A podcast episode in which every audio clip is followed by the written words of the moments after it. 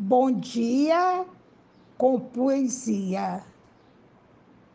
Incredulidade, Newton Timbó.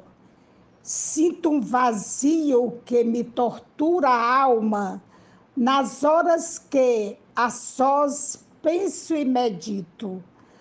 Talvez seja a cruel sanha do maldito na tentativa de roubar-me a calma este vácuo que se cria em minha mente quando procuro fugir das amarguras que têm raízes do pecado nas agruras, traduz a pouca fé que tenho, simplesmente.